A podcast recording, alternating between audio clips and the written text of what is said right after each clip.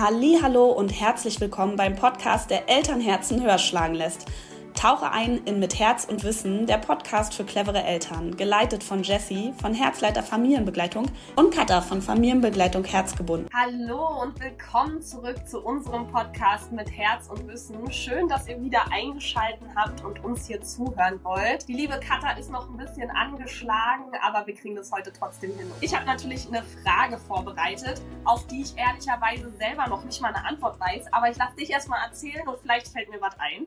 Ähm, Katha, was ist ein Traum, den du dir unbedingt nochmal erfüllen möchtest in deinem Leben? Nochmal. Also, ich meine, ein Traum, den du dir unbedingt erfüllen möchtest. Das finde ich eine sehr, sehr, sehr einfache Frage tatsächlich. Ich bin zum Beispiel äh, in einem Zweifamilienhaus aufgewachsen und momentan wohnen wir zur Miete. Und ich möchte irgendwann unbedingt ein eigenes Haus haben. Unbedingt. Das ist zwar momentan halt echt krass mit den ganzen Immobilienpreisen. Und wir gucken schon seit gefühlt 100 Jahren und sieht echt übel aus. Aber irgendwann möchte ich gerne im Lotto gewinnen und eine Villa leben. Nein. Normales kleines Häuschen. Das wäre so mein Lebenstraum. Ja, das verstehe ich. Ist ja der Traum von vielen und den Traum hatte ich auch sehr, sehr lange. Aber so momentan muss ich sagen, ist der Traum so ein bisschen nach hinten gerutscht, weil ich gemerkt habe, dass ich auch ohne ein Haus eigentlich recht glücklich sein kann. Kann natürlich auch daran liegen, dass ich in einer Wohnung aufgewachsen bin und das Leben in einem Haus jetzt so an sich gar nicht kenne und das für mich okay ist.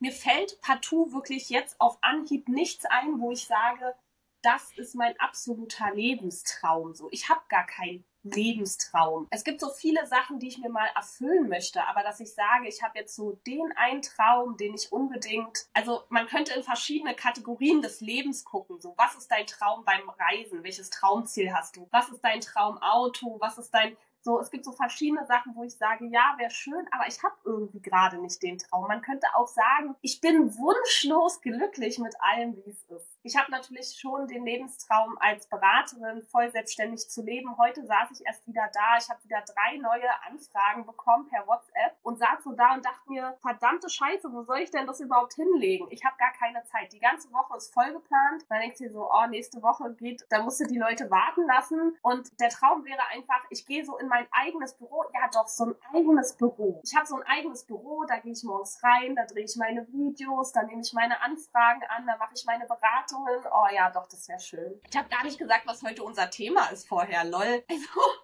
unser heutiges Thema ist Schlafregression. Warum wir nicht von einer Schlafregression sprechen, wollen wir heute thematisieren. Ja, das ist doch ein wunderschönes Thema, finde ich. Also ein sehr spannendes Thema. Und tatsächlich ein Thema, muss ich sagen, was mich immer wieder echt also ich bin wirklich ein sehr, sehr entspannter Mensch. Also bis ich mal aus der Wäsche huppe, du erlebst das etwas öfter, aber bis ich mal aus der Wäsche huppe, dauert es wirklich ähm, eine ganze Weile. Gerade so, wenn es um meine Kinder und alles geht. Aber dieses Thema bringt mein Blut regelmäßig zum Kochen. Das ist so nach 180 Tage Darmreife so ungefähr Platz 2, 3. Ich könnte die Pelle kriegen, wenn ich irgendwelche Schlafberater sehe, die dann anfangen, oh ja, die Schlafregression vierter Monat, die Schlafregression achter Monat, die Schlafregression hundertster Monat. Ich ich krieg eine Krise. Also es wären Kinder und Babys so kleine Maschinchen, die ab Geburt auf Null gesetzt werden und dann laufen sie nach Plan B ab. Das ja. ist so irrsinnig. Und das Absurde ist aber, das Krasse ist ja, die Leute stehen drauf. Die Leute finden genau solche Schemata total super.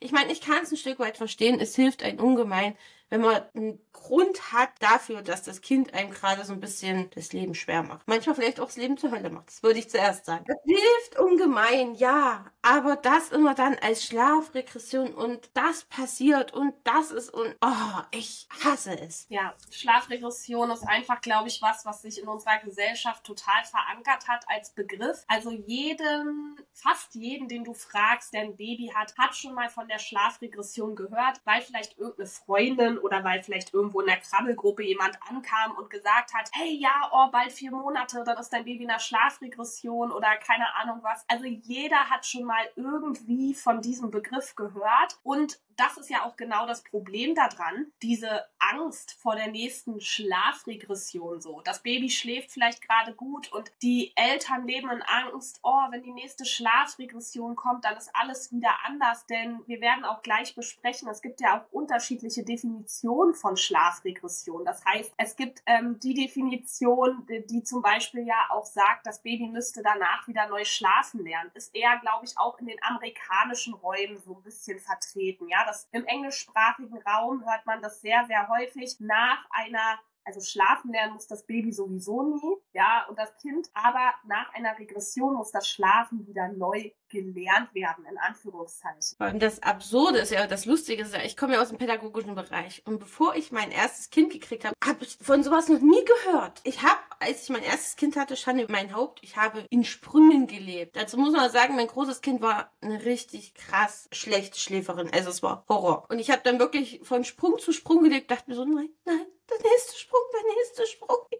Aber den Begriff Schlafregression habe ich das erste Mal gehört, als wir die Ausbildung gemacht haben. Der ist mir vorher noch nicht unter die Lupe gekommen. Finde ich wahnsinnig spannend. Ja, stimmt. Du warst ja so eine, die das noch nie gehört hatte und dann total verwundert war. Also ich kann sagen, in meinem Freundes- und Bekanntenkreis würde ich sagen, kennen die allermeisten das Thema Schlafregression. Und was ich einfach ja daran so absurd finde, ist auch die, wie wir jetzt gesagt haben, die unterschiedlichen Definitionen von Schlafregression. Schauen wir uns doch einfach mal zum Beispiel die vier Monats Regression an. Ja, wir, wir sprechen nicht von Schlafregression. Es gibt, also das gibt es einfach nicht. Ja, es verändern sich Sachen. Schlaf verläuft niemals wie ein Jahr, aber dafür brauchen wir keinen Namen. Vier Monate, das ist einfach eine Zeit, in der das Baby plötzlich die Umwelt viel intensiver wahrnimmt. Ich sage immer, es sieht die Welt quasi mit anderen Augen. Es saugt am Tage alles auf. Das ist auch häufig dann, wenn wir jetzt mal wieder ein bisschen in die Stillrichtung gehen, dass dann das Stillen ein bisschen schwerer fällt. Die lassen sich nämlich sehr gut ab, also die lassen sich immer ablenken am Tage. Ja, wann sollen das verarbeitet werden, außer in der Nacht? Und es ist ja auch so, dass dieser Begriff Regression, wenn man sich den mal übersetzt, der bedeutet ja wirklich Rückschritt. Und wenn du sagst, dein Kind hat eine Schlafregression, sagst du im Grunde, dass dein Kind sich zurückentwickelt. Aber ein gesundes Kind, was keine schlimme Krankheit hat, entwickelt sich niemals, nie zurück. Nie. Entwicklung verläuft immer nach vorne. Und darum ist dieser gesamte Begriff absoluter Schwachsinn. Anders kann ich es gar nicht ausdrücken. Die Kinder schlafen schlechter in einer Regression. Das ist klar. Aber sie schlafen schlechter eben, weil sie sich entwickeln entwickeln, wie du schon gesagt hast. Ja, und man muss sagen, dass ich ja auch schon Definitionen gehört habe, in denen gesagt hat, ja, der Rückschritt meint ja nicht die Entwicklung, sondern den Schlafbedarf. Und das ist auch das, was man häufig hört, dass um den, ähm, um diese Schlafregression herum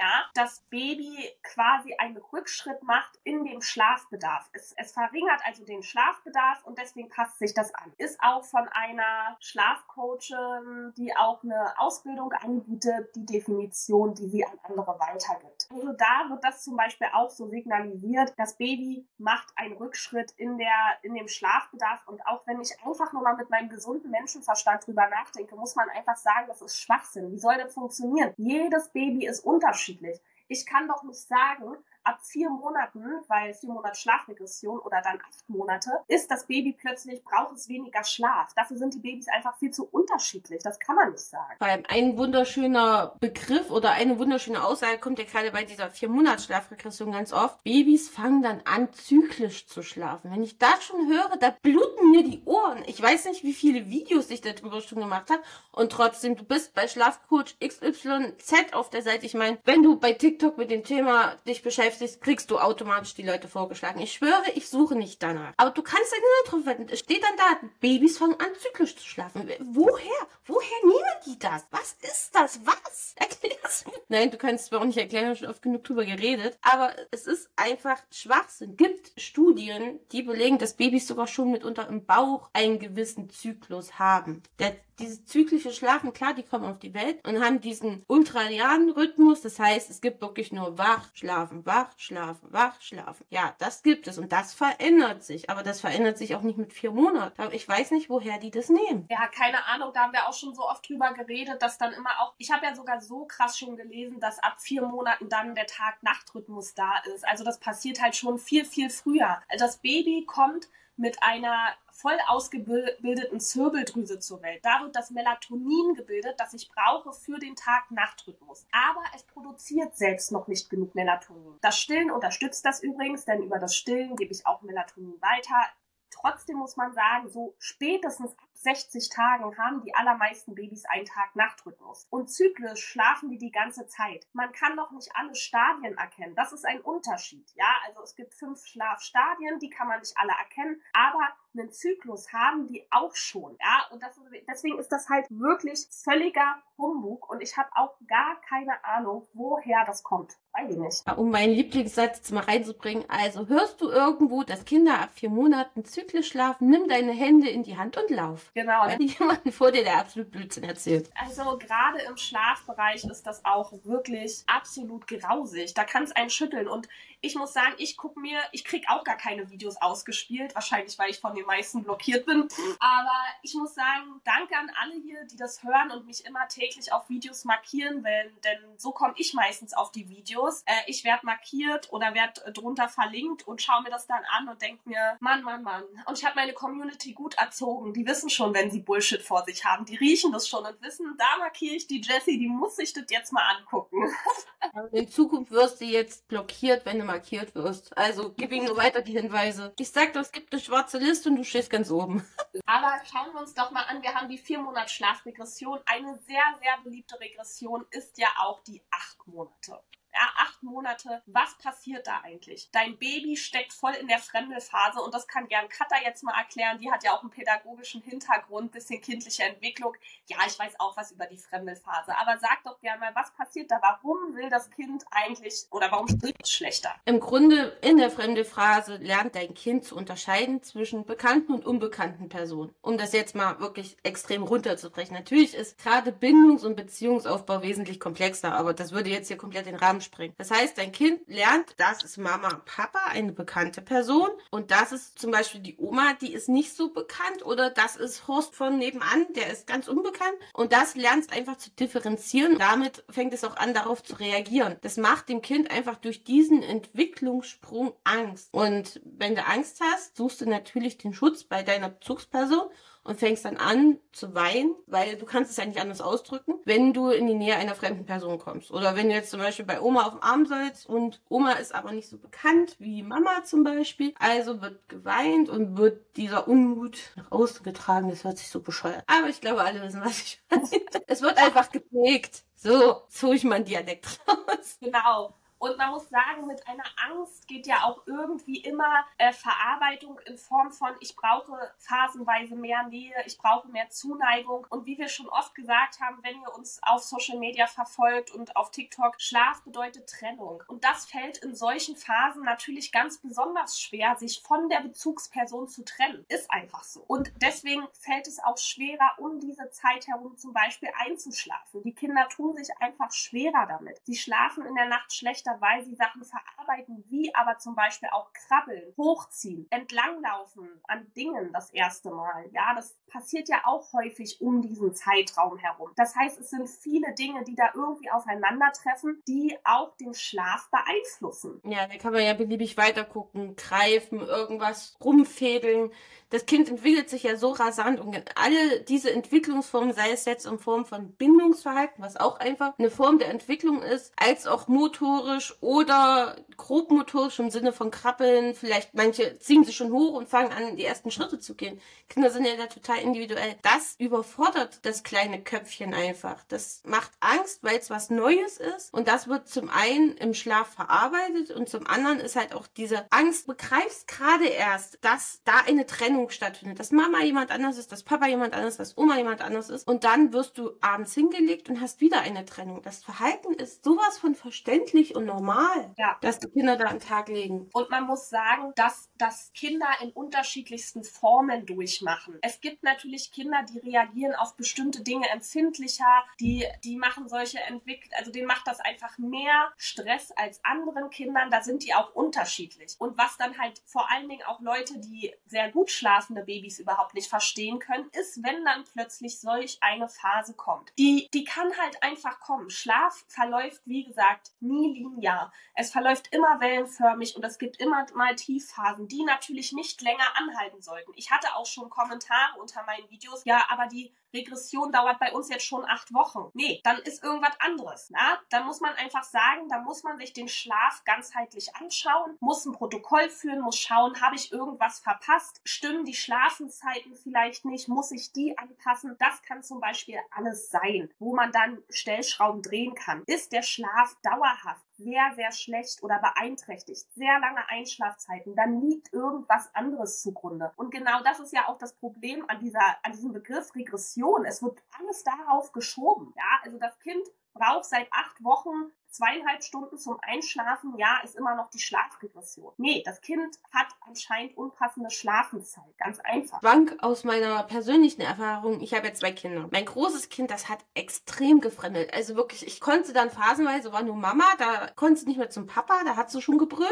Und mein kleines Kind überhaupt nicht. Null, gar nicht gefremdelt, nicht eine Minute. Das ist so, so unterschiedlich. Darum, man kann immer sagen, das ist Entwicklung, das und das passiert in dem Zeitraum. Aber wie im Endeffekt dein Kind Kind drauf reagiert und was es draus macht und wie sich das genau auswirkt, ist super individuell und kann dir keiner vorher sagen. Und das ist auch das, warum ich solche festen Pläne oder festen Sachen immer so, so schwierig finde. Du kannst den Eltern natürlich Informationen an die Hand geben, aber du kannst dich nicht hinstellen und sagen, so, das ist jetzt die neun Monatsregression, da passiert das und so ist das und so hat es zu sein. Ja, Feste Pläne ist ja sowieso eine große Schwierigkeit. Man muss schon sagen, in Beratungen versucht man Eltern schon einen Rahmen zu geben. Denn es ist so, dass es einfach hilfreich ist zu sagen, ungefähr so und so könnten die Uhrzeiten sein. Aber genau kann man das nie sagen. Ja, man kann es nie genau sagen, denn dafür ist es einfach viel zu individuell. Und was mir nochmal hier ganz wichtig ist, ist mir gerade so in den Sinn gekommen, 18 Monate. Das ist auch, keine Ahnung, ist ja schon irgendwie voll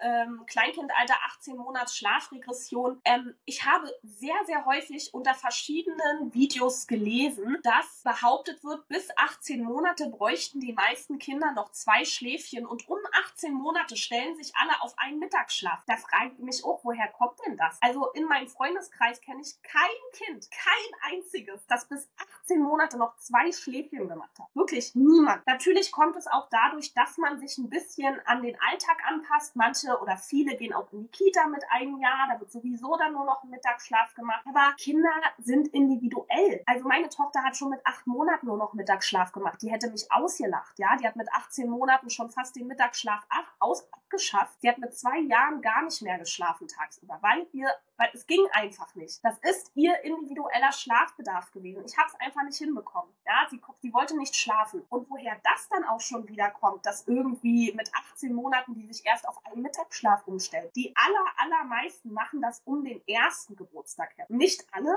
muss man hier ganz klar sagen. Es gibt welche, die brauchen auch darüber hinaus noch zwei Schläfchen, aber viele stellen sich so um den ersten Geburtstag eher um und nicht um anderthalb. Also habe ich noch nie erlebt. Nee, das ist auch meine Erfahrung aus meiner Zeit in der Krippe. Da konnten die Kinder schlafen, wenn sie müde waren. Also wir hatten einen separaten Schlafraum für die ganz Kleinen. Wenn die müde waren, haben wir die hingelegt. Da war kein Kind, was um den ersten Geburtstag oder was mit anderthalb noch zwei Schläfchen gemacht hat. Die drunter, ja, so mit zehn Monaten bis 14 Monate. Da waren Kinder dabei, die waren einfach vormittags, wenn die früh um fünf wach waren, waren die vormittags um elf dann einfach platt und haben es nicht bis zum Mittagsschlaf geschafft. Ja, aber 18 Monate, nein. Also gibt's sicherlich ganz selten mal, aber in der Regel ist das absoluter Quatsch. Da muss man sagen, deswegen bei allen Sachen, was Schlaf angeht, ist es einfach individuell. Deswegen ist es ja auch total schwierig, solche Videos zu machen, so das und das ist mit deinem Kind. Ich werde auch ganz häufig gefragt, wie viel Schlaf braucht denn mein Kind mit vier Monaten tagsüber? Tagsüber. Ja, kein Plan. Ich kenne dein Kind nicht.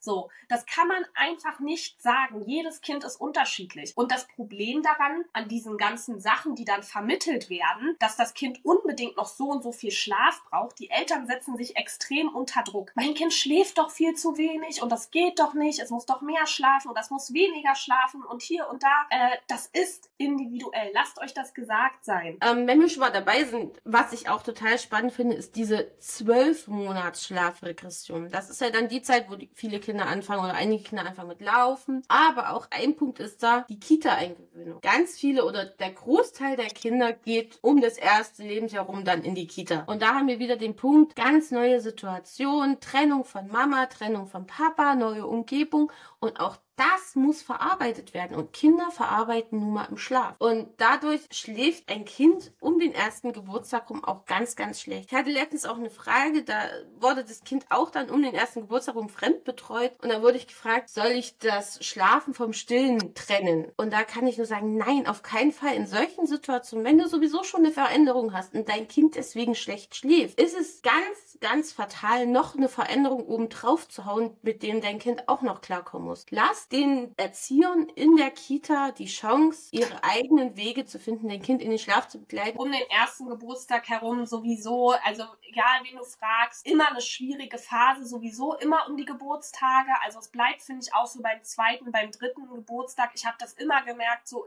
um die Geburtstage findet sowieso immer Entwicklung statt. Und gerade der erste Geburtstag ist aber nochmal mega krass. Wie gesagt, Arbeiten beginnt wieder. Manche stillen vielleicht auch um den ersten Geburtstag herum ab. Viele stellen sich auf ein Tagschläfchen um. Das ist auch nochmal eine große Veränderung. Kann sein, muss nicht, wie gesagt. Also es gibt verschiedene Faktoren, die häufig nun mal um diesen ersten Geburtstag auftreten und den Schlaf beeinflussen. Denn wir verarbeiten ja Sachen auch im Schlaf. Ich meine, ihr kennt es doch als Erwachsener selbst. Wenn ich irgendwie einen sehr, sehr aufregenden Tag habe oder bei mir ganz, ganz viel los ist. Ich bin zum Beispiel ein Mensch, ich träume extrem. Wirklich. Ich träume so extrem. Ich verarbeite die Sachen, die ich erlebt habe, extrem in meinen Träumen. Ich kann mich auch immer an meine Träume erinnern. Und dann schlafe ich auch recht unruhig. So, und Kinder haben viel, viel mehr von diesem Traumschlaf. Die verarbeiten noch viel, viel, viel mehr im Schlaf. Und das muss man sich einfach auch immer vor Augen halten. Man muss auch immer denken, Mensch, was ist jetzt in der letzten Zeit gewesen? Boah, ja, krass, schon viel verändert und es ist viel los. Da kann man schon mal verstehen, wenn das Kind mal schlechter schläft. Ich bin 27 Jahre alt und ich habe letztens erst, weil ich mich so in ein Gedankenkarussell verfangen habe, habe ich zweieinhalb Stunden in der Nacht wach gelegt. Ja, ich habe nicht meine Familie geweckt und habe gesagt, ich will jetzt aufstehen, ich will jetzt spielen.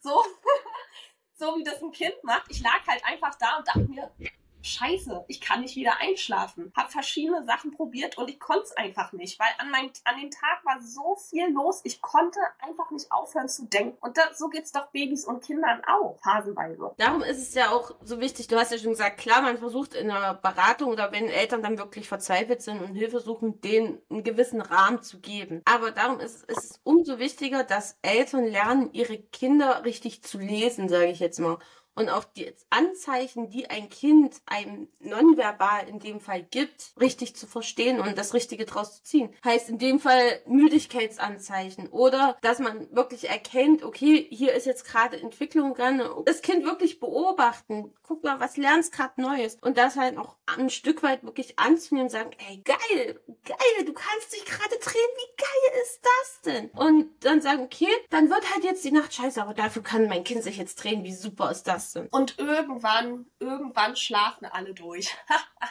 Diesen Spruch muss man einfach mal sagen. Es ist ja auch einfach so. Ich weiß, wie hart Nächte sein können. Ich selbst, meine Tochter hat auch wirklich grausam schlecht geschlafen. Jetzt im Nachhinein als Schlafberaterin, also als, aus Schlafberatersicht muss man sagen, hätte ich damals schon was verändern können, hätte ich die Sachen gehabt, die ich jetzt an der Hand habe, hätte mein Kind sicherlich besser geschlafen. Muss man einfach so sagen. Ich wusste die ganzen Sachen aber damals auch nicht, habe so über mich ergehen lassen, habe mit der Müdigkeit gelebt. Heute ist sie vier Jahre alt und schläft in 95 Prozent der Fälle durch. Wenn sie aufwacht, dann überhaupt mal, darf ich mal einen Schluck oder ich will kurz einen Schluck trinken oder ähm, um ganz kurz sich zu vergewissern, dass noch alle da sind, so, dann sagt sie kurz mal Mama oder Papa und auch der Kleine, der schläft durch. Also ich muss sagen, die Zeit, die so scheiße war, war doch recht kurz. Äh, durchschlafende Kinder, äh, die große ja, der kleine nein, aber das ist ein anderes aber wenn wir beim Thema sind, ganz lustig, äh, wo du sagst, jetzt hast du das Wissen, ist nämlich tatsächlich bei meinem großen Kind auch so gewesen. Ähm, ich hatte bei meinem großen Kind wirklich mit extrem langer Einschlafbegleitung zu kämpfen. Also wirklich hier eins, zwei, drei Stunden. Es, es war die Hölle. Heutzutage sitze ich da, denke mir so, ja, du bist aber auch ein Schlaufuchs, weißt du, wenn er so bis halb fünf pennen lässt, ist es klar, dass er dann um acht noch nicht müde ist. Ja, heute weiß ich das, aber damals nicht und dadurch, ich verstehe auch jedes Elternteil, das sagt, kein Plan, ich weiß nicht weiter, ich,